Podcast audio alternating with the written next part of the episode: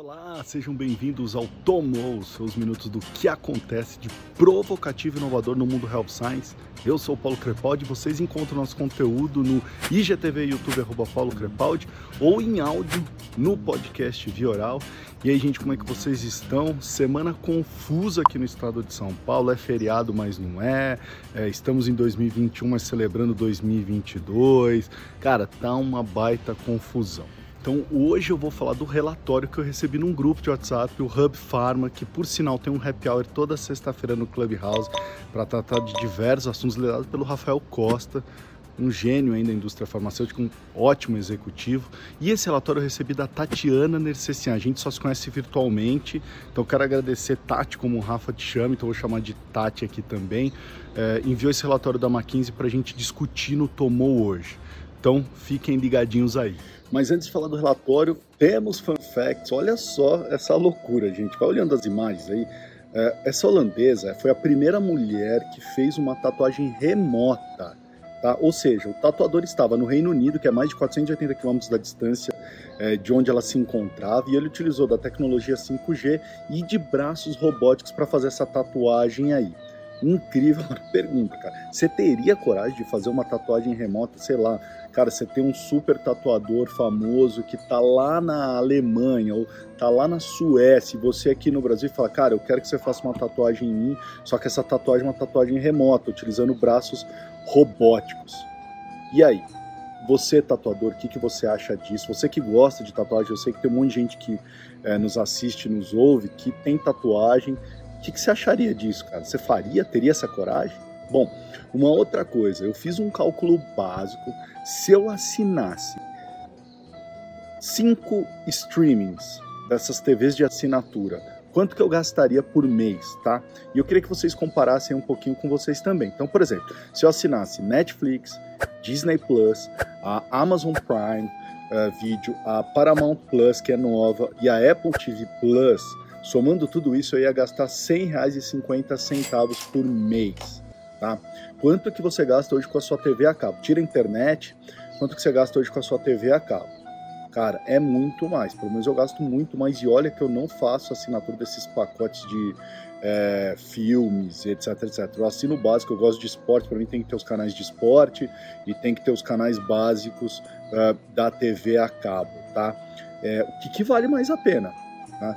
Eu vou te falar a verdade. Hoje, o que eu assino, eu, Paulo, lá em casa, eu assino a Netflix, a Disney Plus, por causa do meu filho, ele adora, a gente gosta também, óbvio, quem não gosta dos desenhos da Pixar, a Amazon Prime Video, que eu adoro as entregas Prime, e a Apple TV Plus, é, que eu ganhei no, na assinatura por adquirir um aparelho novo da Apple. É, para mim é o seguinte, assim que os esportes forem para algum desses streamings, eu vou deixar a TV a cabo de vez. É, não tem por que eu ficar gastando com a TV a cabo. Vou assinar uma internet boa e vou ficar nos streamings aí, que eu acho que vai ser muito mais interessante, tá? Outro fato curioso, esse cara, eu quero ver o que vai acontecer. Sábado agora, na Espanha, lá em Barcelona, 5 mil pessoas se reuniram para assistir o show da banda Love of Lesbian. Tá? Foi um teste do governo local é, para ver se esse tipo de evento pode retornar e, principalmente, se a gente conseguir controlar, testar todo mundo, se esse é um tipo de coisa que pode voltar a acontecer na cidade. Tá? As 5 mil pessoas do show fizeram um teste rápido no dia do show e receberam seus resultados no smartphone. Além disso, é, era exigido um tipo de máscara específica para o evento, uma máscara de alta qualidade, não poderia ser cada um com sua máscara, tinha que ser aquela máscara daquele modelo, mas não teve distanciamento social, como vocês podem ver na foto aí. Então, galera cantando, grudadinhas. Vamos ver no que vai dar, vamos ver se realmente é possível fazer algo desse tipo aí. E você aí, tá com saudade de um show, não é não, minha filha? É, eu tinha o show do Michael Bublé, não sei se vocês tinham algum show programado, que eu nem sei se vai acontecer mais, se vai rolar, não vai rolar. Vamos ver no que vai dar aí, tá bom, gente? Dando ao tópico de hoje, que é esse relatório da McKinsey, tá? Enviado pela Tati. É... Eu vou falar aqui de alguns dados desse relatório para a gente discutir, para vocês me enviarem nas sugestões que vocês acham. Dá para comparar isso com o Brasil? Não dá? Mais algumas coisas que é importante vocês entenderem desse relatório antes da gente começar a falar. O link do relatório está lá no meu site, tá bom? É... O relatório foram dados coletados no mês de fevereiro de 2021. Tá? E eles fizeram algumas comparações, compararam com setembro de 2020, compararam com níveis pré-pandemia, ou seja, tem diversas comparações uh, no relatório. Outra coisa, é, é, um relatório do impacto da pandemia na Europa, tá? Então, o que os médicos estão sentindo, o que os médicos pensaram de países como Alemanha, França, Itália, Espanha, Reino Unido. É isso aí. E especialidades: clínico geral, é, cardiologista, neurologista, o onco, o dermatologista, o endocrinologista e o pneumologista. Ao todo foram aproximadamente mil médicos é, que fazem parte desse painel aí que a gente vai citar aqui hoje, tá? Vamos lá, o primeiro, o, o primeiro dado que eu achei muito interessante é eles já viram um patamar normalizado da, das consultas, tá? A níveis pré-pandemia. A gente está vendo isso aqui no Brasil, dados aqui no Brasil mostram que os médicos já retornam aos níveis de pré-pandemia. Só que olha que interessante, os médicos relataram que 50% dessas consultas estão sendo remotas. Então, de, de, duas consultas que você faz, uma delas é remota. Então, olha de novo a importância desse canal para a saúde, cara. É super importante, tá? É, e tem mais uma coisa, quando questionado, os médicos falaram assim, eu acho que isso é um canal que vai se manter. Eu sei que tem muita gente que prefere, a gente já falou disso, que uma das barreiras é as pessoas preferem falar de saúde na frente do médico, é, mas tem se tornado um canal importante é, de conveniência para os pacientes, facilita as pessoas, as pessoas têm medo. A gente vai falar um pouquinho mais para frente disso, tá? Mas de novo, isso faz mudar a dinâmica de como a gente oferece, nós indústria da saúde oferece soluções.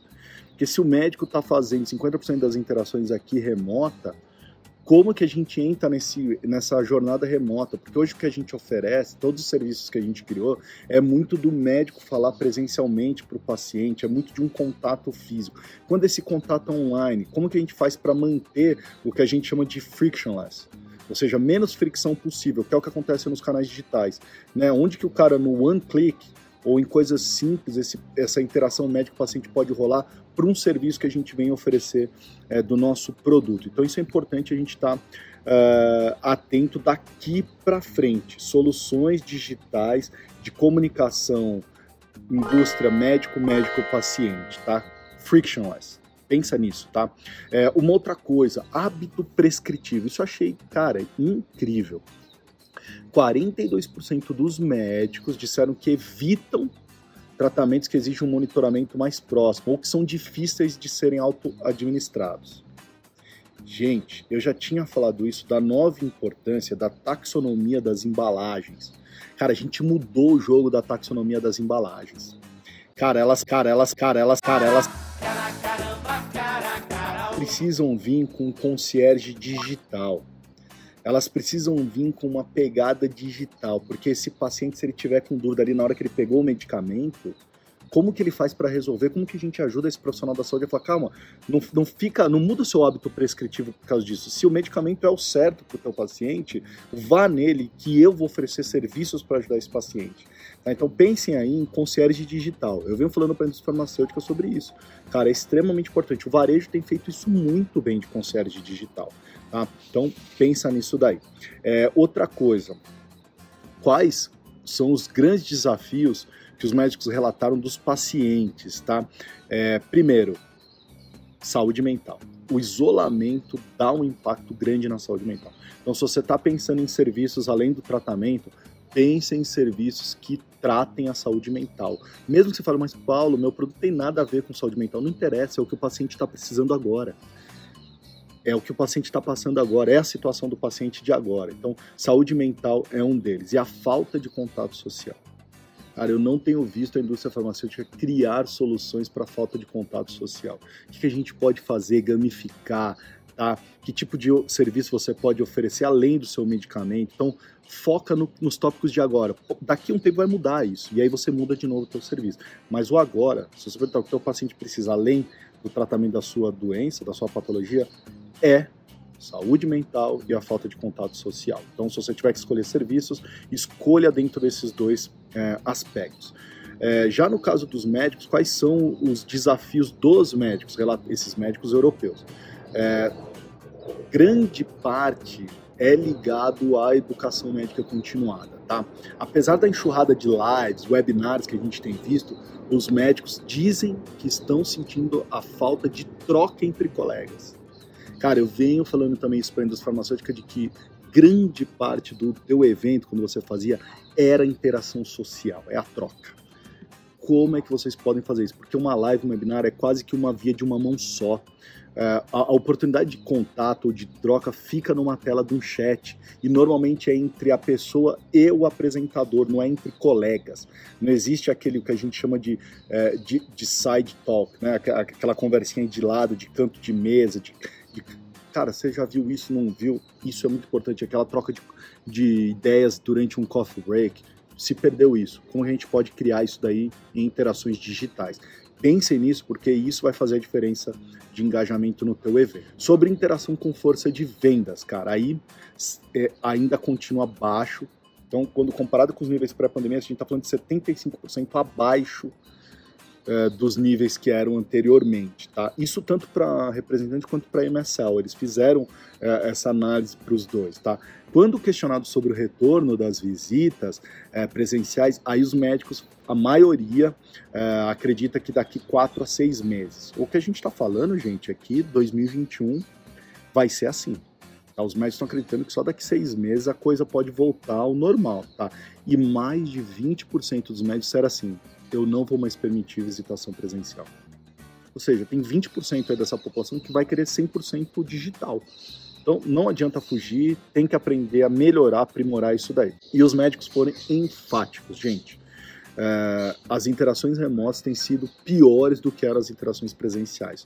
Ou seja, que é um puxão de orelha forte, não dizendo que eles não gostam da interação digital, porque o que eu tenho visto é, ah, eles estão falando que não gostam da interação digital porque a presencial é melhor. Não é isso. O que eles estão falando é que do jeito que está digital, não está legal. Então, esse é um puxão de orelha que a gente precisa mudar a maneira que a gente está fazendo a interação é, digital, precisa melhorar muito, é, o conteúdo precisa estar tá adaptado para o meio remoto. Eu já falei de tudo isso, gente. É, o que eles disseram que menos gostaram da interação remota? A troca com o representante, falta aquele papo sobre outros assuntos, aquela troca que a força de vendas fazia com o médico, falta de tempo, cara, é inacreditável. A interação remota exige uma reorganização de agenda do médico. Porque a presencial, o cara tava lá e falou assim: puta, traz ele agora, que o paciente atrasou, ou eu vou tentar encaixar ele aqui cinco minutinhos. Na remota, não, ele tem que parar, olhar a agenda dele e falar assim: onde aqui na minha agenda eu vou colocar? Quem que eu vou tirar para colocar ele, ou que horas que eu vou colocar ele? Porque o representante também não pode fazer isso no pós-expediente. Então, se o médico opta pelo pós-expediente, não está dentro da, é, do, da, das regras do REP trabalhar pós-expediente. Então, exige aí uma manobra gigantesca. E problemas técnicos, tá? Lógico, internet, software, uma série de coisas, o aplicativo o cara tem que baixar, tá? O que, que eles mais gostam da interação remota? Conveniência, super simples, o conteúdo tem sido mais relevante. Olha que interessante isso. Quer dizer que agora a forma da interação remota tem prestado mais atenção no conteúdo que está entregando. Tá? E eles dizem que a estrutura, ou seja, os tópicos escolhidos para se falar numa interação, parece mais organizado. Antes não estava organizado, era jogado. Eles estão falando, cara, a estrutura está muito mais organizada do que antes. Então vale a gente atender isso para tudo, tá? Uma coisa que eu queria que vocês prestassem atenção: 77% dos médicos disseram que não receberam a informação ou a interação pelo canal preferido dele. 77%. Gente, o que ele está falando é: vocês estão me contatando no canal que eu não quero. Cara, isso é gravíssimo. Precisamos voltar um passo atrás e descobrir qual que é o canal que cada um desses médicos gostam de receber. É e-mail, é, é, o que, que é, onde que ele gosta de receber a informação. Porque nós estamos errando a mão, e principalmente lá na Europa, porque esse dado é na Europa as habilidades mais importantes para as interações segundo os médicos. Um, ter referências, o cara precisa ter referência. Né? Precisa ter aquilo lá, precisa ter algum dado de referência, precisa trazer algum dado de referência, precisa ter uma referência importante. Dois, ouvir. Eu tenho participado de vários clubhouses, vocês também, a importância da gente trazer uma habilidade de volta que é o ouvir. Você está ouvindo o profissional da saúde, o que ele realmente está falando, para você adaptar a sua necessidade na próxima visita? Esse é o relatório. Obrigado, Tati. Obrigado, galera do Hub Pharma. O que vocês acharam? Show, né? Todas as segundas-feiras, uma maneira rápida para te provocar e atualizar. Envie seus comentários e sugestões. E aí, tomou?